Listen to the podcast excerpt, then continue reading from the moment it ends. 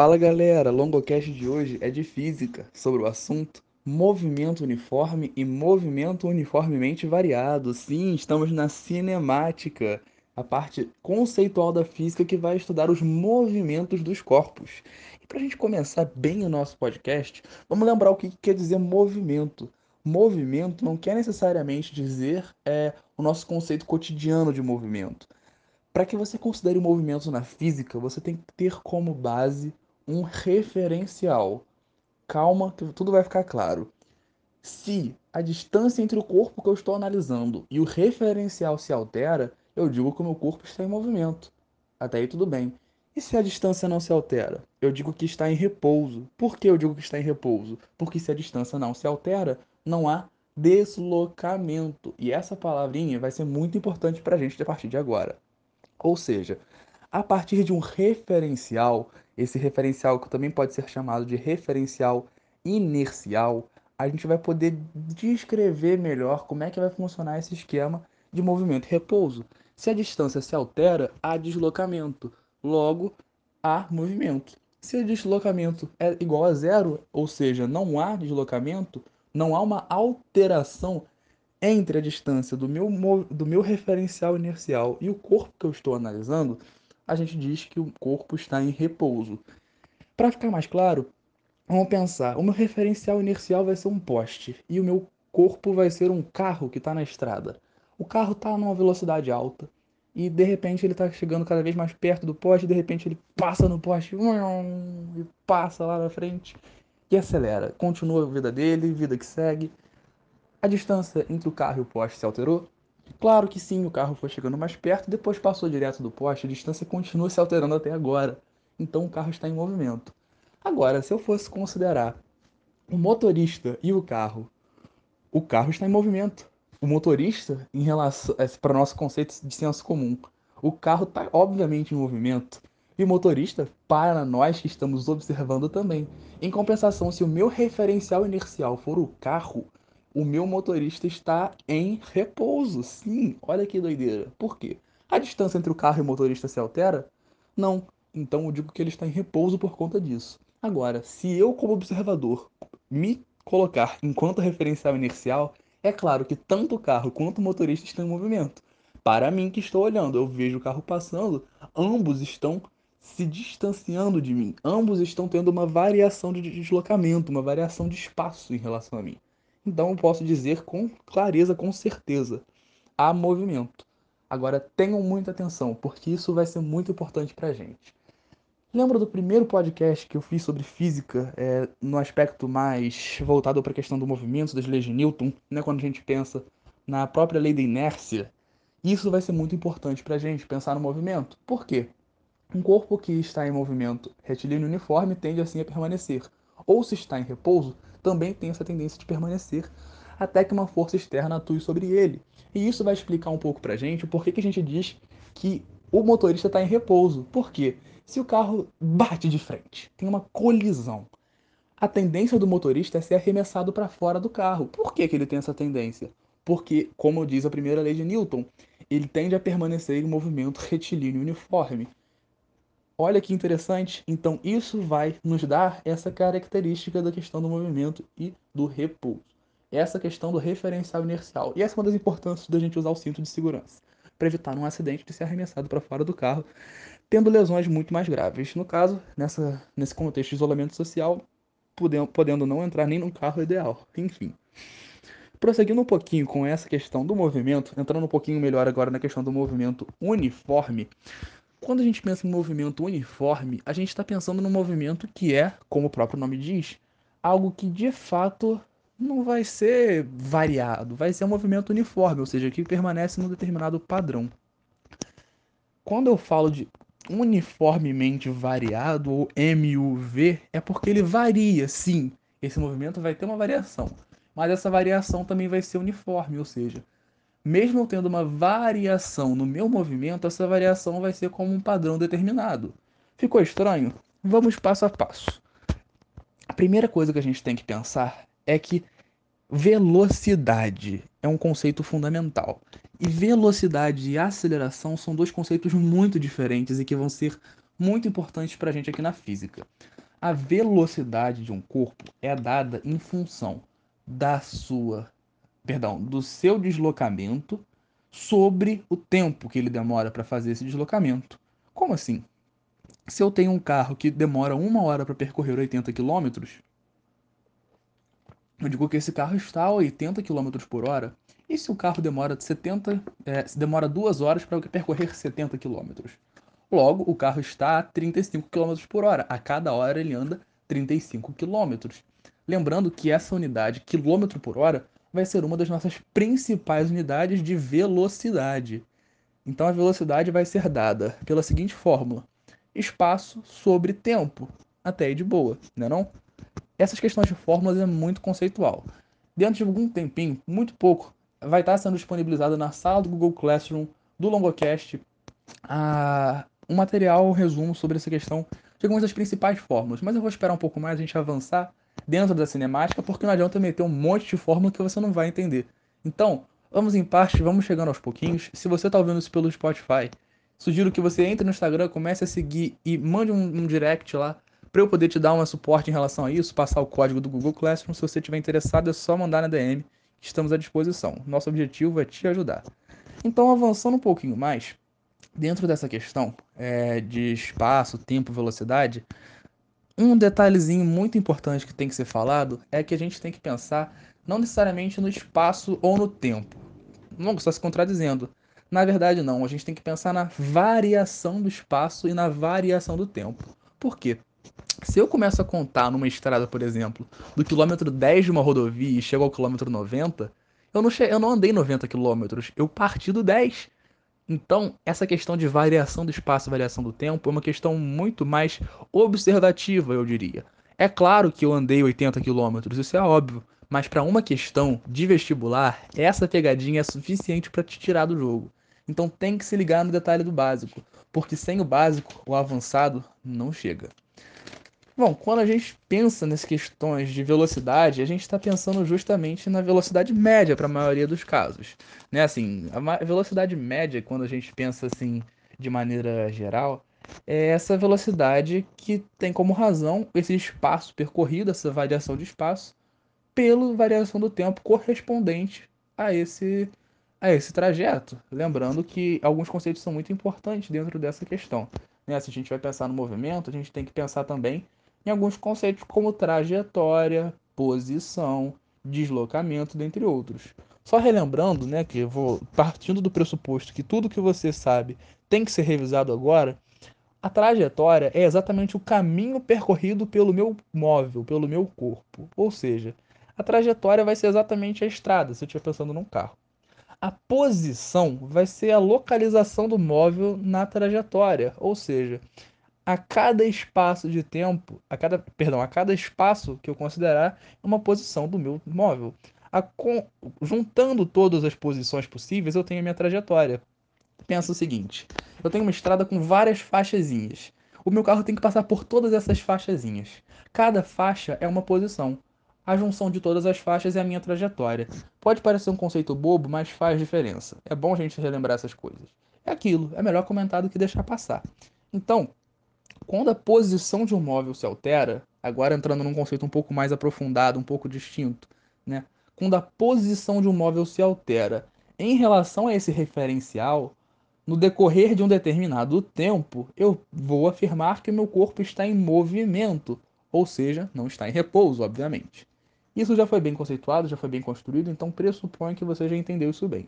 Qualquer dúvida, estamos à disposição pelas redes sociais, só fazer um contato. Para a gente considerar a velocidade média e poder começar a avançar um pouquinho mais em relação a isso, é importante a gente ter em mente o que?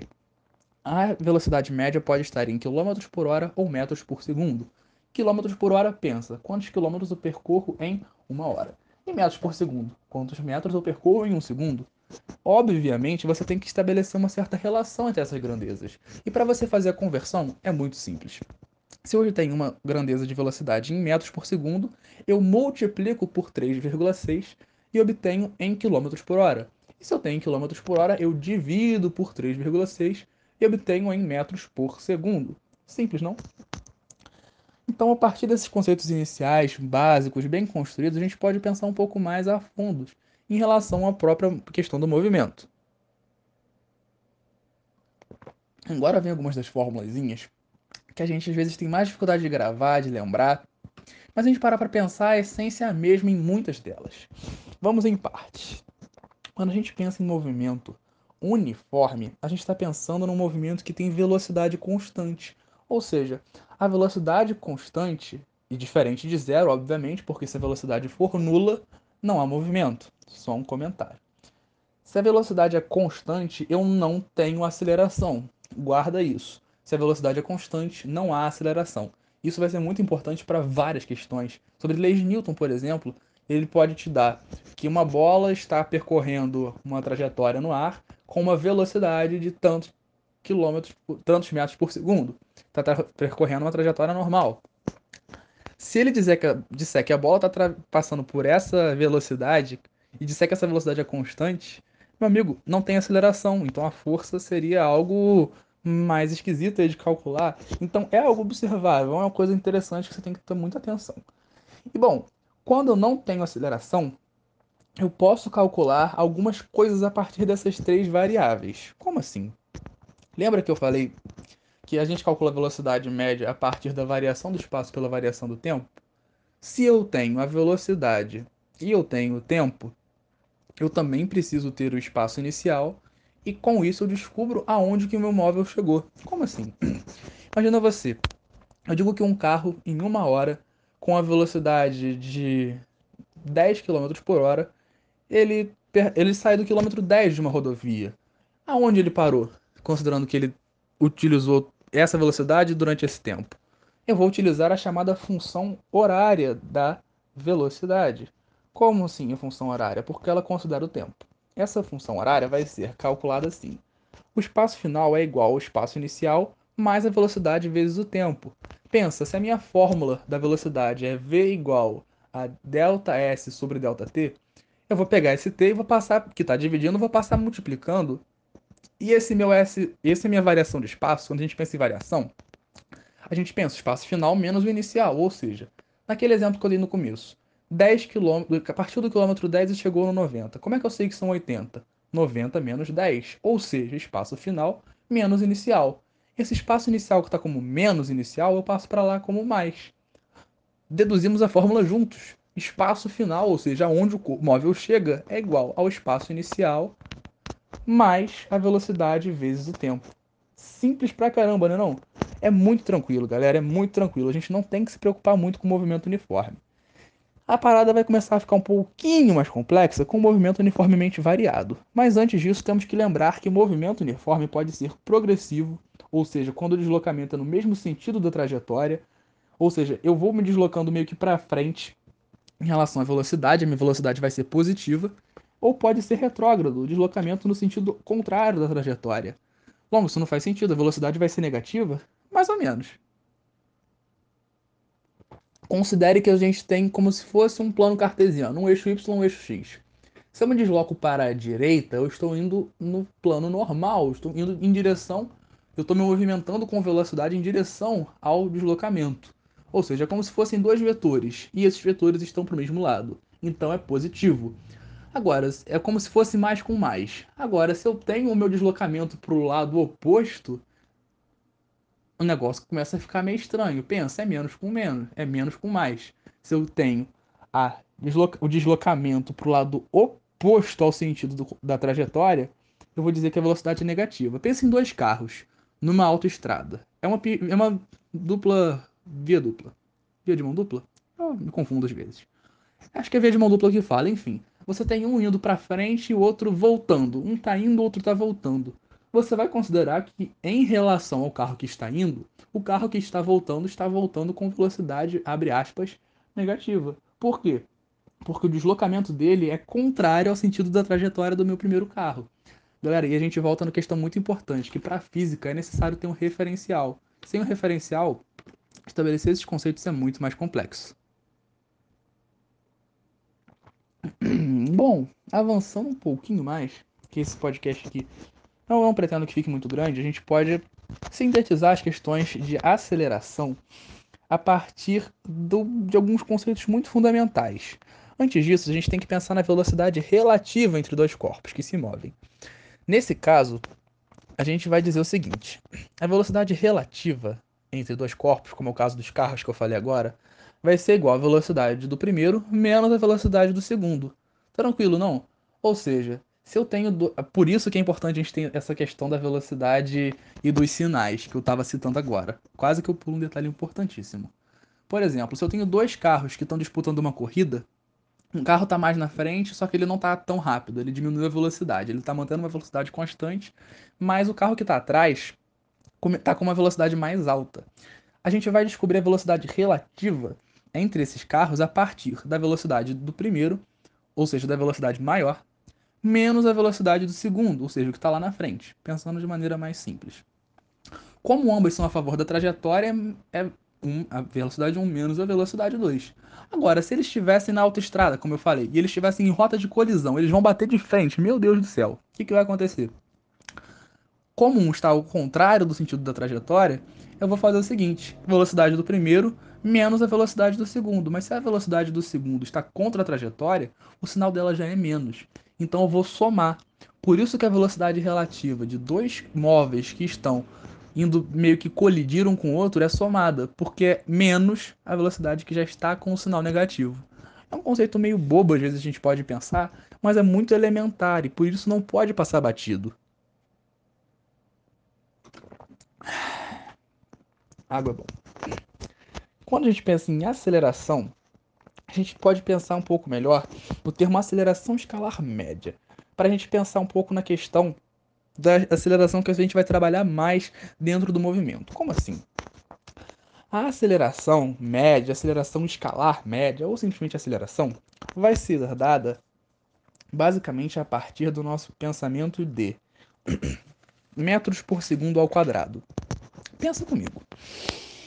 Se a minha aceleração média é dada em metros por segundo ao quadrado, eu tenho metros por segundo vezes alguma coisa sobre segundo. Porque segundo vezes segundo vai dar segundo ao quadrado. Então, vê se não faz sentido a fórmula ser ΔV sobre ΔT. Lembrando que delta quer dizer variação.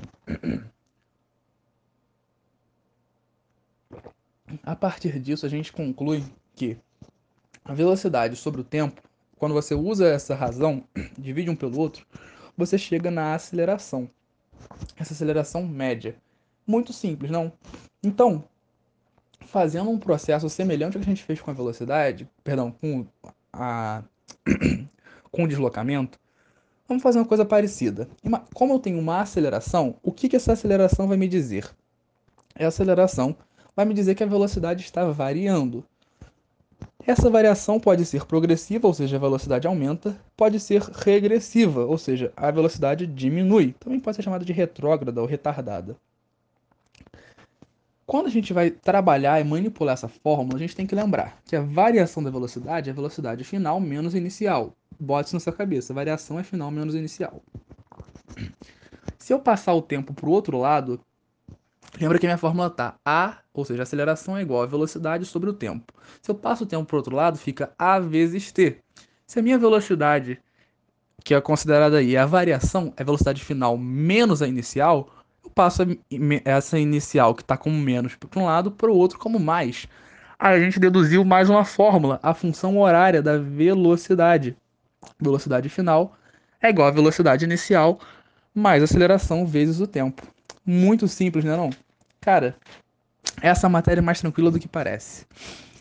O difícil, dizem, é decorar as fórmulas. Mas pensa comigo, se você não precisa se preocupar em decorar fórmula tendo essas fórmulas iniciais, Cara, meu amigo, minha amiga. Se você tem o básico, você deduz o resto.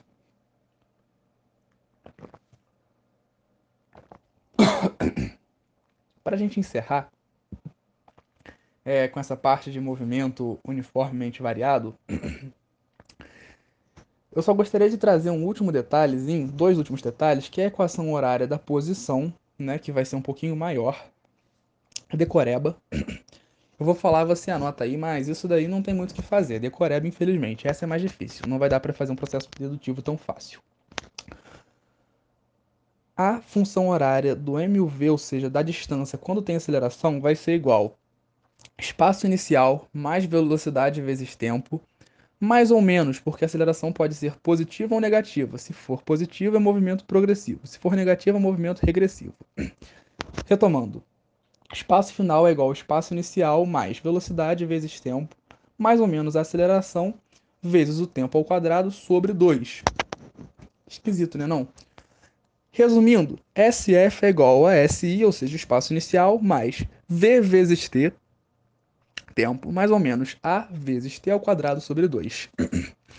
Lamento, mas é decoreba.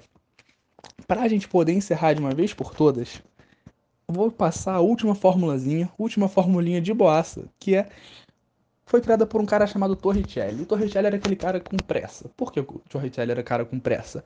Porque não tem tempo. Traduzindo para física. Se a questão não te der a grandeza tempo, só com a fórmula de Torricelli que você consegue alcançar o resultado final. Essa fórmula vai relacionar velocidade, tempo e aceleração sem levar em conta a variável tempo. E como que ele faz isso? A velocidade final ao quadrado vai ser igual à velocidade inicial ao quadrado, mais ou menos, porque a aceleração pode ser mais ou menos, lembra disso? Duas vezes a aceleração vezes o espaço. Cara, infelizmente eu lamento de falar, mas é um pouquinho de decoreba. VF ao quadrado, ou seja, velocidade final ao quadrado, é igual a velocidade inicial ao quadrado, ou seja, VI ao quadrado, mais ou menos 2AS. Duas vezes A vezes S. Lembrando que essa variação de espaço, esse espaço, pode ser uma variação, ou seja, você pode estar considerando uma estrada que começa no 10 e termina no 90. Eu sempre dou essa dica, sempre dou esse exemplo, porque isso pode fazer a diferença numa questão. Então se liga nesse detalhe que é muito importante. Bom, gente, tem mais coisas que a gente pode trazer, pode detalhar, pode trazer de informações. Mas assim, resumidamente, não tem por que eu ficar alongando muito mais o podcast se em essência, é, isso é o que a gente precisa ter base, que são essas fórmulas iniciais e esses conceitos principais do movimento, uniforme e uniformemente variado. Depois eu vou trazer uniformemente a questão de movimento circular, tudo mais. Só que por hora eu preciso que você tenha isso muito claro na sua cabeça. Porque isso vai ser muito importante, essa base, para a gente poder, a partir de agora, trabalhar com outros tipos de movimento. Lembrando, uniforme, a aceleração é nula, não tem aceleração. A velocidade se mantém constante. Uniformemente variado, eu tenho uma variação, mas essa variação é uniforme, conforme uma aceleração que se mantém. Ou seja, eu tenho 2 metros por segundo ao quadrado de aceleração, essa aceleração vai permanecer. E ela vai influenciar na minha velocidade para aumentar de maneira uniforme. Por isso que varia, mas varia de maneira uniforme. Bom, gente, é isso, espero que tenham gostado, espero que tenham entendido. É, só um último detalhe, se você for analisar um gráfico, isso é importante. No uniformemente variado, no MUV, um gráfico que considera velocidade e tempo, se você tiver um eixo Y, velocidade, um eixo X, tempo, se eu calcular a área desse gráfico, eu vou ter a minha, o meu ΔS, ou seja, o meu espaço. Por quê? Lembra, velocidade, velocidade é igual a tempo sobre, perdão, V é igual a delta S sobre delta T. Velocidade é igual a espaço sobre tempo. Se eu passar a velocidade, perdão, se eu passar o tempo multiplicando, que ele está dividindo, passar multiplicando, eu vou ter justamente o que? T é, vezes V é igual a S. Se eu considerar a área de um gráfico que relaciona tempo e velocidade, você pode procurar na internet depois. Qualquer gráfico que relaciona velocidade e tempo, se eu pegar a área desse gráfico, eu vou encontrar o ΔS, justamente por conta dessa questão inicial que a nossa primeira formulazinha básica nos permite deduzir. Isso não é uma questão de fórmula, isso é mais uma dica que é muito importante para a gente. Beleza? Espero que tenham gostado, espero que tenham entendido. Esse foi o podcast. Em pouco tempo, outros conteúdos de física, de várias matérias. Sempre buscando complementar um ao outro e te ajudar a passar no vestibular. Espero que tenham gostado. Muito obrigado e até a próxima. Valeu!